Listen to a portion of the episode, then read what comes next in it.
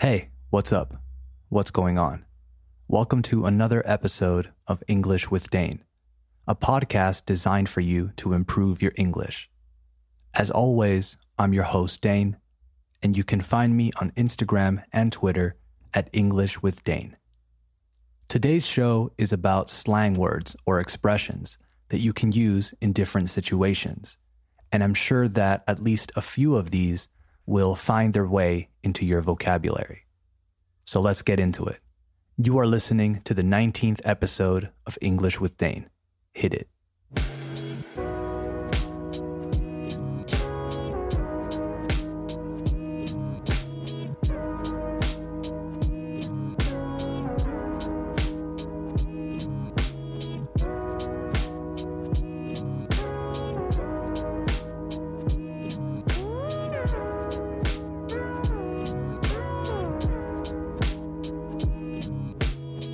Okay, we have officially started the show. So let's get into today's topic, which, like I mentioned in the introduction, is slang words and expressions. I'm going to talk about 10 different slang words or terms that come up, que surgen, in my day to day. I think these will be useful because if you are listening, chances are that you already have a solid level and adding some of these words to your vocabulary will help you speak English in a more natural way. Let's start. The first expression we're going to take a look at is to blow someone away. Now, this is an expression that we use when something or someone is so incredible that it amazes you. In other words, to impress someone greatly. I normally use this expression when describing a movie, a song, a performance, etc., but it can be used in many contexts. You could say something like, Wow, that speech, ese discurso, really blew me away. Or maybe you could use it in a passive sentence like, The audience was blown away by the performance. Like we mentioned on episode 17, it's often good to learn similar expressions together. So I have another one that you can use instead. This next one is to blow someone's mind. This one can be used in a very similar way because it also means to impress someone very strongly. Much like the previous expression, you could say something like, That new Tarantino movie blew my mind. Okay, so that's two so far. Let's move on to the next one.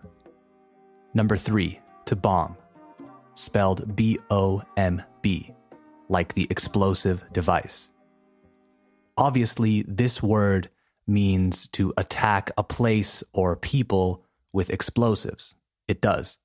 But there is another meaning too. To bomb can also mean to fail very badly, and you can use it for things as well as people. Let me give you an example with the verb to bomb. Let's say I'm performing at a local comedy club and I prepare some jokes to tell to make the audience laugh. But then I get on the stage and nobody laughs at my jokes. That means I bombed. Or if a big movie comes out and it's one of those movies with a $100 million budget and very few people watch it or like it, you can say that that movie bombed. Another similar slang word that we use in a similar way is to flop, spelled F L O P. To flop can be used in the same way as to bomb because it also means to be completely unsuccessful. You could say something like, they put a lot of money into promoting the movie, but it flopped. So essentially, they are interchangeable. However, people are also using the verb to flop in a new way. It is now being used in sports a lot, especially in basketball and football, and it means to exaggerate contact. So let's say a player receives a small push and then that player throws him or herself on the ground, se tira al suelo, and pretends like the impact was bigger than it actually was. You could use it in a sentence like, I hate watching Neymar play because he always flops. So not only can the verb to flop mean to fail completely, but it can also be used as an intentional fall by a player in order to get a reaction from the referee. Okay, moving along. Time for number five to screw up. Screw is spelled S C R E W, like tornillo, a screw. But in this case, we use it as a phrasal verb, and it means to completely mismanage or mishandle a situation. You could use it in a sentence by saying something like, I don't enjoy working with them. They always screw up, and I have to do extra work. You can also use it as a noun, in which case it is synonymous to the word mistake. An example I can't believe they did that. Because of their screw up, we have to start the whole project again. Like I said, these are easier to remember in groups. So here's another one that you can use in the same way. To mess up. Just like to screw up, to mess up is another informal phrasal verb that we use to say that a situation has been mishandled or mismanaged, as in, after our last mistake, we can't afford to mess up again. You may know the word messy, which means disorganized or untidy. So you can see where this one comes from, right? De donde viene. All right, number seven, kudos. Spelled K U D O S. Kudos is used as a noun and it means praise or congratulations, essentially. It's kind of like saying good job. You can say, hey, kudos to you, or even just kudos. It's a strange word, I know, but apparently it comes from ancient Greek, from their word that means glory. It first appeared in English around the year 1800 and has been around since. It can be a very confusing word if you don't know the meaning. If you manage to remember it and use it in a sentence, then kudos to you. Okay, number eight on our list of slang words or expressions is to dig, spelled D I G. You may have heard this verb in the context of to break up earth, tierra, with a tool or your hands, cavar in Spanish. As in, you have to dig a big hole if you want to build a swimming pool. But there's another meaning too. To dig something means to like something or to be interested in something. You can use it in a sentence by saying, Hey, I really dig your new song. When is the album coming out? So it's basically a substitute for the verb to like. Like is okay too, or enjoy if you want. But if you are looking to expand your vocabulary, which I recommend you do, to dig may be a good addition. All right, number nine, to sell out. This phrasal verb is most commonly used to say that there are no tickets left for an event, and it may be the use that you know. I couldn't buy any tickets for the match because they were sold out, right? However, there is another use, a more colloquial use. To sell out can also mean to compromise your moral integrity or your authenticity in exchange for personal gain, such as money.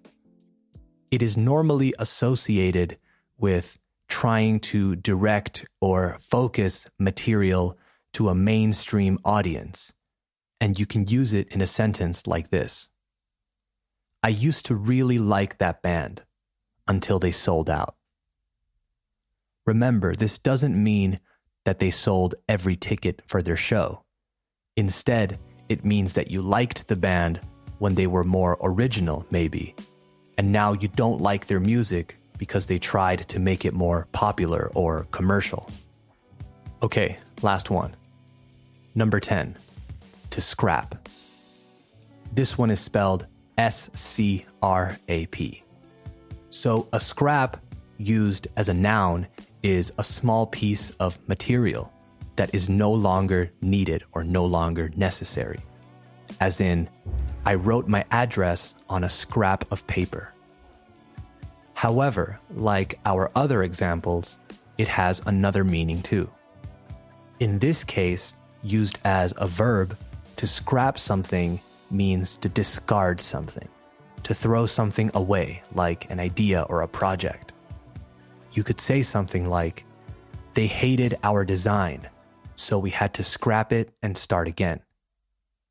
Or in the context of not continuing with a system or a plan, let's say, you can say something like, They're considering scrapping the tax and raising the money in other ways. So, a quick review. Number one, to blow someone away, to impress someone a lot. Number two, to blow someone's mind. Like number one, it also means to impress or amaze someone. Number three, to bomb means to fail very badly. Number four, to flop.